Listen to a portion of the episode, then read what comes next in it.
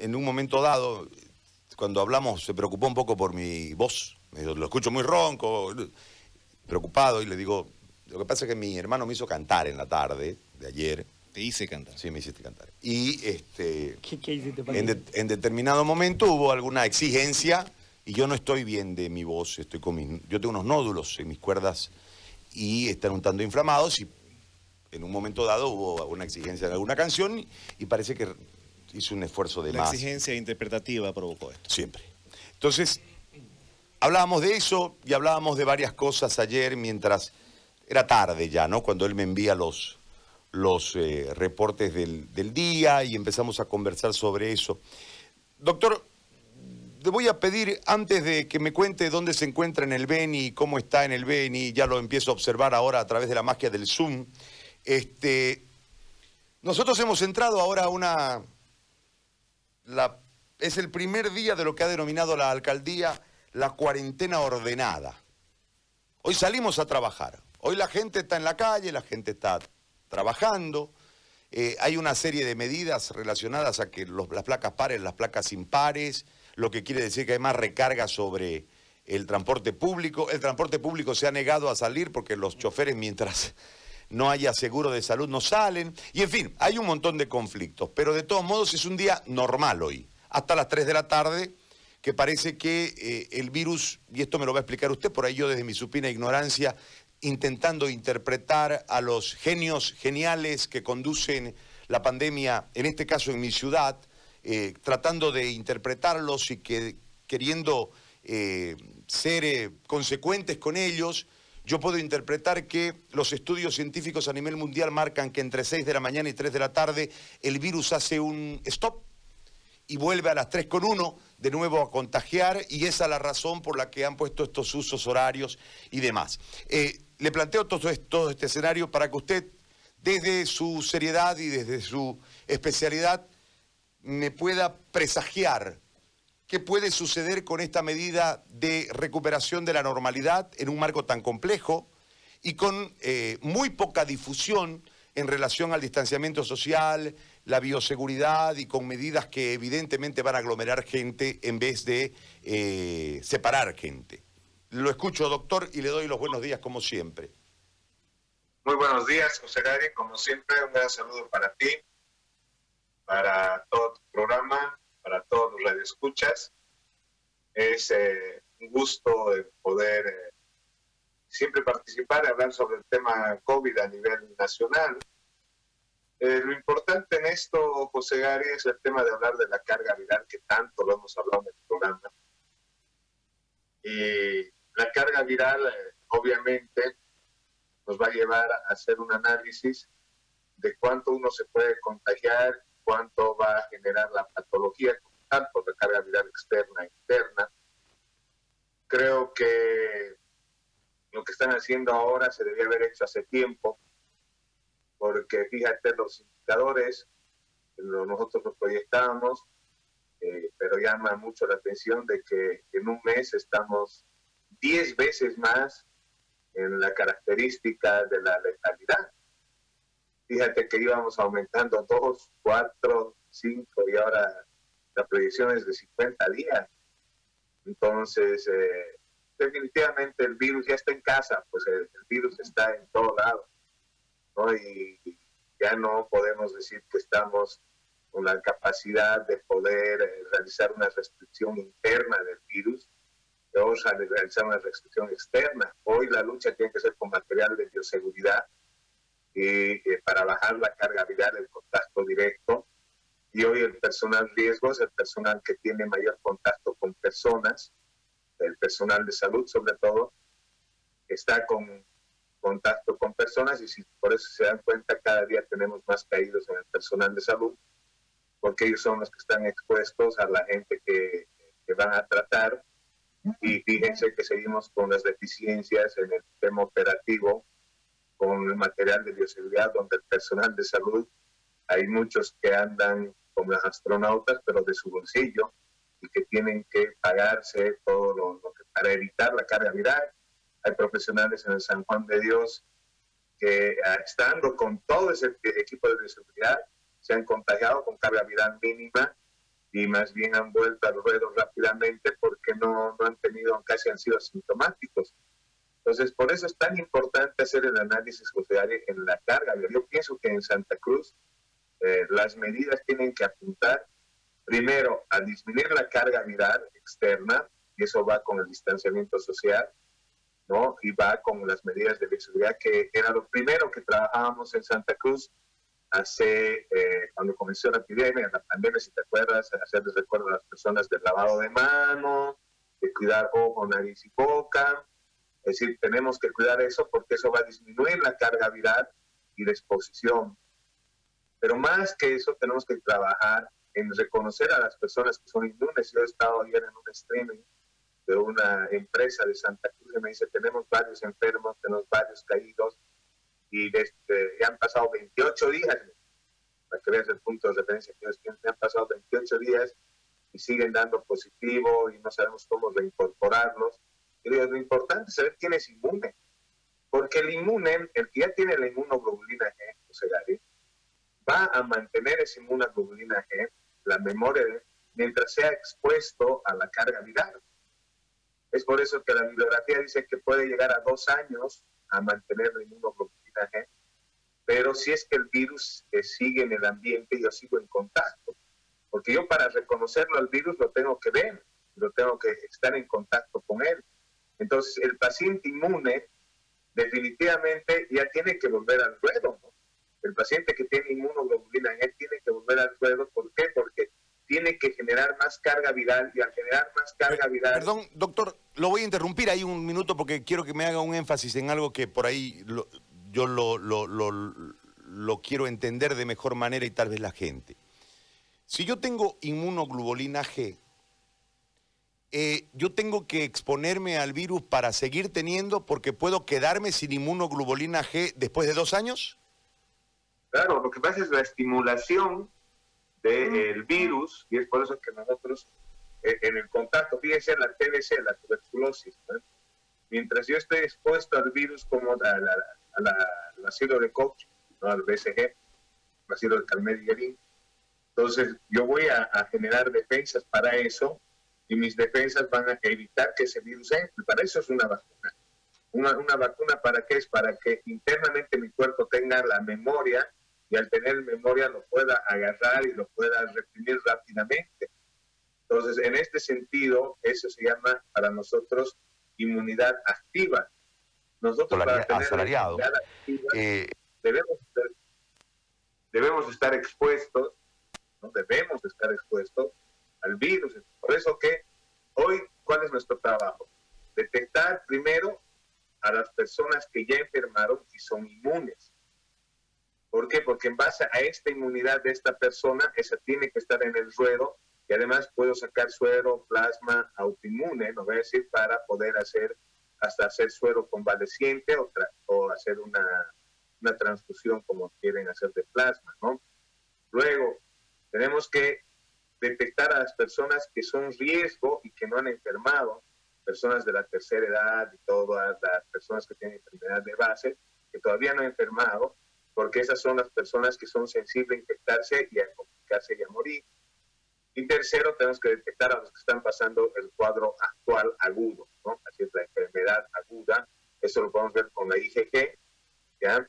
Eh, perdón, con la IgM, lo podemos ver con la inmunoglobulina M, pero también podemos verlo en, con el diagnóstico sintomatológico. ¿Por qué? Por eso es tan importante que en las brigadas el trabajo sea correcto ¿Por qué tienen que escuchar pulmón, tienen que ver laringe, tienen que ver faringe? Y en ese sentido tienen que detectar al que ya está enfermando, porque todos piensan que con la radiología, con la tomografía, van a, dar un mejor eh, resultado, van a, a tener un mejor diagnóstico. Eso es mentira. Cuando el COVID toma pulmón, cuando hay imágenes pulmonares, estamos hablando que estamos en estadio 2B, entrando tal vez a un estadio 3. Entonces, las imágenes que te da en placa o las imágenes que te da en tomografía, no, es, pues son, no son imágenes tempranas. estamos hablando que ya el virus está eh, dándote duro, la inflamación viene fuerte, Por eso a esos pacientes hay que hacer tratamiento de, estadio 2 o Entonces son tres cosas que tenemos que plantear. ¿Quiénes son los inmunes? ¿Quiénes son los que están sensibles para enfermar, complicarse y morir? Y tres, los que están cruzando el cuadro actual. Eso tenemos que hacerlo. Y si la brigada no realiza ese tipo de trabajo, no vamos a tener los resultados esperados. Fíjense que tenemos pacientes por teléfono, el doctor Claudio Prada tiene una paciente a la cual la revisó, todo está el tratamiento estadio 2 con muy buenos resultados, y va a la brigada y le dice, señora, usted tiene dengue y el corticoide le está haciendo mal. ¿No? Y yo nunca he visto un dengue con insuficiencia respiratoria, me dice el doctor como dengue con, con síndrome del estrés respiratorio, ¿no? Entonces, si yo mando a la brigada a alguien que no conoce del virus y que además no tiene ni medicamento, porque la brigada, ¿qué debería llevar?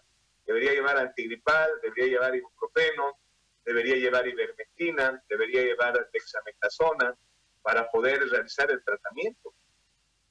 Entonces, si la brigada no, no conoce al virus y no conoce la patología, hasta puede complicarlo al paciente cómo uno no puede confundir un dengue con, un COVID. Es muy difícil. Un síndrome de estrés respiratorio confundirlo con, un dengue. Entonces, el personal capacitado de la brigada tiene que ser pues, capacitado, tiene que saber tener su oxímetro de pulso. Si esa persona está desaturando, tiene que llegar a esa persona. Y esto, aprovecho la oportunidad para decirlo, José Gary. Esto pasa porque hemos comenzado a volverle a la salud política.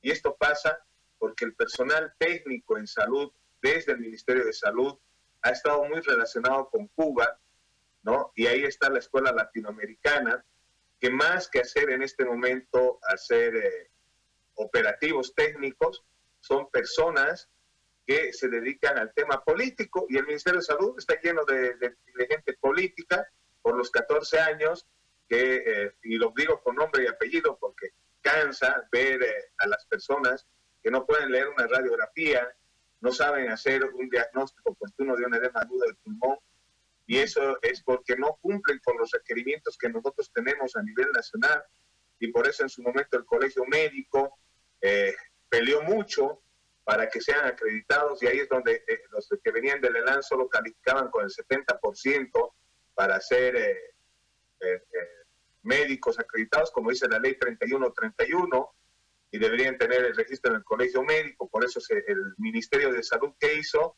solo actualmente los médicos solo se acreditan ante el Ministerio de Salud y ya no ante el colegio médico. Por eso el certificado médico de salud viene solo con el registro del, del Ministerio de Salud. Y eso hay que volver a cambiar porque la ley 3131 es clara. ¿Y quiénes fueron? Juan Carlos Calvimontes, Gabriela Montaño y Ariana Campero. Ariana Campero, formada allá en Cuba, en la Escuela Latinoamericana. Estos tres nombres tienen que responderle al país, porque ellos se han dedicado a hacer medicina política, porque han metido al sistema gente que se dedica más a hacer política que ser técnica. Y hoy, para salvar vidas, para ayudar a la gente, tenemos que ser técnicos. Y esa gente tiene que estar capacitada para diagnosticar un edema agudo de pulmón, para diagnosticar diferencialmente en un asma si es una bronquitis asmatiforme o si está con una bronquitis bacteriana, para diagnosticar si, ese, si esa persona está haciendo retención de líquido, preparándose para hacer un edema agudo de pulmón, tiene que diagnosticar una laringitis, tiene que saber a cuánto va a manejar el oxímetro, tiene que saber medir una pHmetría, cuántas son las concentraciones de dióxido de carbono, y eso no lo saben. Y esto, como le digo, lastimosamente salud se ha vuelto político. Y ahorita los que manejan la salud en Bolivia por 14 años son gente que se ha dedicado a hacer política más que a hacer tema operativo. Y ahorita donde necesitamos que la gente trabaje es en el tema operativo.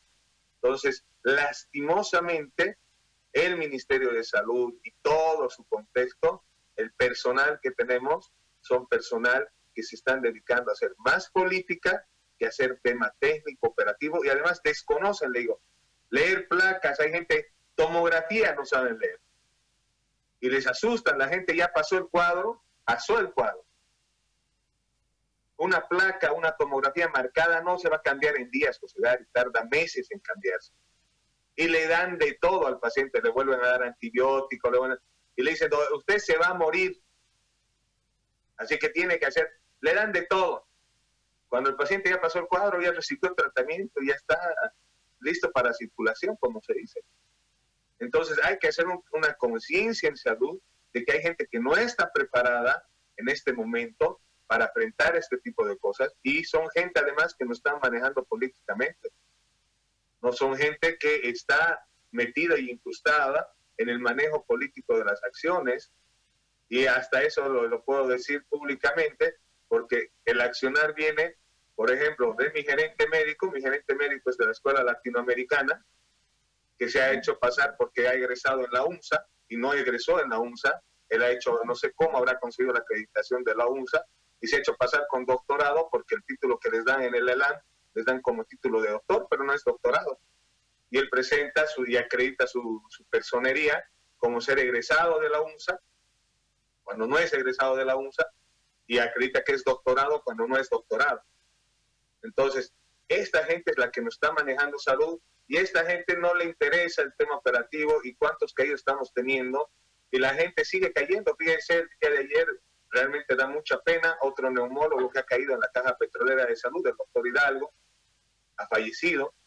Hasta de enfermo seguía viendo las placas en su habitación, haciendo su trabajo, y lastimosamente cayó. Y si estamos cayendo al personal de salud es porque nuestros protocolos no están respondiendo a eso. No podemos tener más caídos y peor en salud porque en salud la carga viral es muy alta, José Gary. Es muy alta y se complican y es muy es un periplo. Y si nosotros no somos agresivos en el tratamiento del personal de salud, vamos a tener más caídos. Muy bien. Doctor, ahora vamos a lo que está haciendo en el Beni. ¿Dónde está ahora usted en este momento? En este momento estoy esperando eh, que entre la avioneta de Santana. Estamos siguiendo a Santana. Vamos a recorrer casi todo el Beni en, este, en esta última semana. Estamos, entramos Santana, porque volvimos, estábamos en Guayará, estamos ahora en Riberalta, Vamos a Santana, vamos a entrar a San Ramón, San Joaquín y terminamos en Renabaque, porque son poblaciones que están teniendo varios casos. Gracias a Dios, José Gary, algo que sí puedo decirlo con mucho orgullo, gracias a Dios, todos los casos que estamos dejando de Rivera que en el estadio 3 están saliendo, se están recuperando. Los profesionales médicos con los que podemos conversar, hemos podido trabajar con ellos hay muy buenos profesionales formados en Cuba, vuelvo a repetir, en La Habana, el Hospital de La Habana. Hay de adelante gente que se ha preparado, que estudia, hay gente, pero en ese sentido hay gente muy buena que se prepara y que escucha y que hace el protocolo, que lo ha visto, que hemos ido casa por casa, que hemos hecho revisión y que hay personas que van recuperando. Y gracias a Dios, todas las personas tratadas en Riberalta, ninguna se nos ha complicado y ninguna se ha enclavado. Muy bien. Entonces, estamos felices, vamos a entrar a Santana, vamos a entrar a San Ramón, San Joaquín, Renabaque, volvemos a, a Trinidad yo creo que el jueves, porque todo aquí es con avioneta para poder movilizarse, volvemos a Trinidad el viernes, y luego de eso eh, vamos a ver La Paz, yo creo, y me gustaría trabajar, hablo mucho con la FEJUVE Santa Cruz, me han pedido que vaya a Santa Cruz, Sí, pero de eso, le, de eso le quería hablar, de eso le quería hablar, porque creo que necesitamos eh, generar algo acá. Tenemos que multiplicar la experiencia, José Gary.